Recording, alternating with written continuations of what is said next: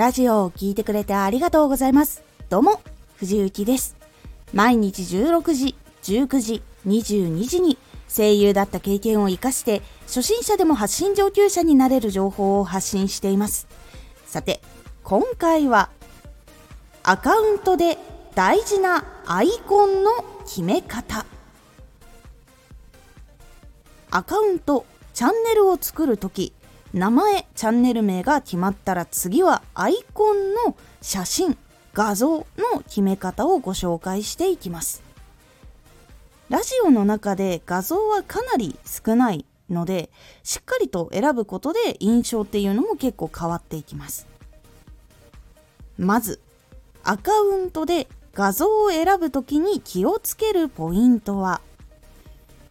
チャンネルのイメージを表現するデザインにする。写真が可能な人は魅力的な写真を撮影してそれをアイコンにする。著作権を気をつける。この3つが非常に大事になります。では1つずつ解説していきます。チャンネルのイメージを表現するデザインにする。デザインをするって聞くと結構難しく感じるかもしれないんですが文字の形フォントを選んでその文字以外の背景の部分を好きなカラーとかイメージカラーにするっていう組み合わせだけでも結構それだけでもデザインに実はなるんです。文字で表現をするのかとかカフェの看板みたいに絵と文字の組み合わせにするのかとか写真と文字で表現するのかこれ雑誌みたいなやつとか思い浮かべてみると分かりやすいかと思います。本当にそうすると様々ないろんなデザインっていうのがあることがわかるかと思います。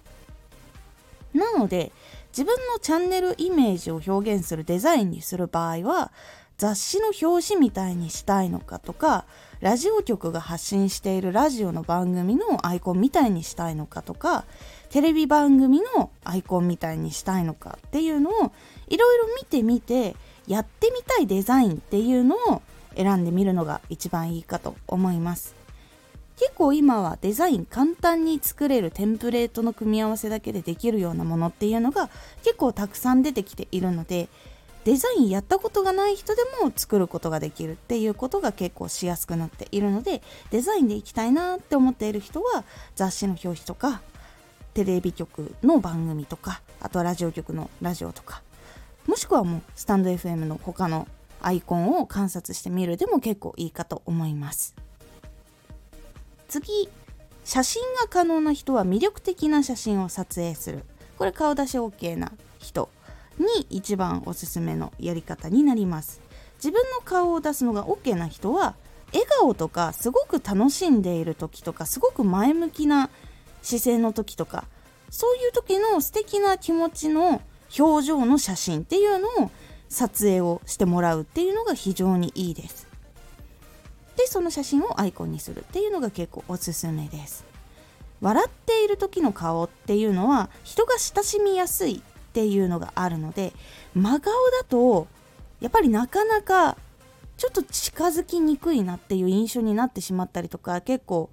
印象と違う方になりやすいっていうのがあるので笑っている楽しんでいる時の表情とかが結構おすすめなのでこだわりがあまりない人だったらできるだけ笑顔系とかの写真にするのをおすすめします。撮影してもらう時はできるならプロの人に頼んだ方がおすすめです。なぜかというとやっぱり撮るっていうことに特化している方たちなので背景とか印象とかそのぼかしとかその絵の作り方っていうのが分かっている人たちにお願いをした方がいい写真っていうのはやっぱりできます。なので可能な人はカメラマンさんに頼むのをおすすめします。結構カメラ屋さんといってもカメラを売ってるとかフィルム売ってるとかの方じゃなくてそのスタジオとかがあったりするのでそういうところで撮ってもらうっていうのでも最初はいいかと思います。もしくはその自分の知り合いにカメラマンがいるとかもしくはネット上で交渉してみてやってみるっていうのもありです。で顔をやるのは OK なんだけどイラストにしたいっていう方もいるかと思うのでそれはもちろん可能です。結構 Twitter で漫画家1万超えている人とかはフォロワーが1万超えている人とかでもやっぱりそういう自分のイラストをアイコンにしている方っていうのは多くいらっしゃいます。そういうアプリを使っている可能性もあるし書いてもらったっていう人とかもいるかと思います。そこはもちろん可能です。ですがその時にちゃんと書いてくれた人とか作ってくれた人とかそのアプリの中での説明欄は見るようにしてみてください。これなんで必要かっていうのが3番目の著作権を気をつけるにつながるからなんです。著作権を気をつける。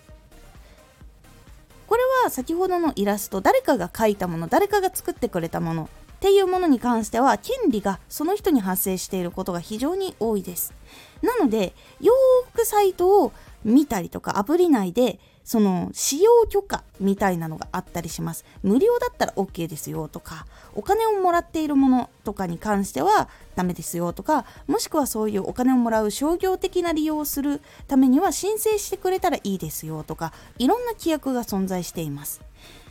なので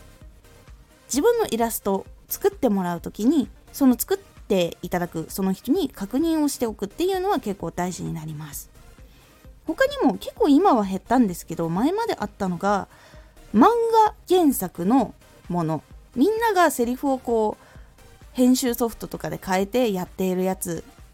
をよく使っていた方とかもいらっしゃったんですけどあれって実は違法になります。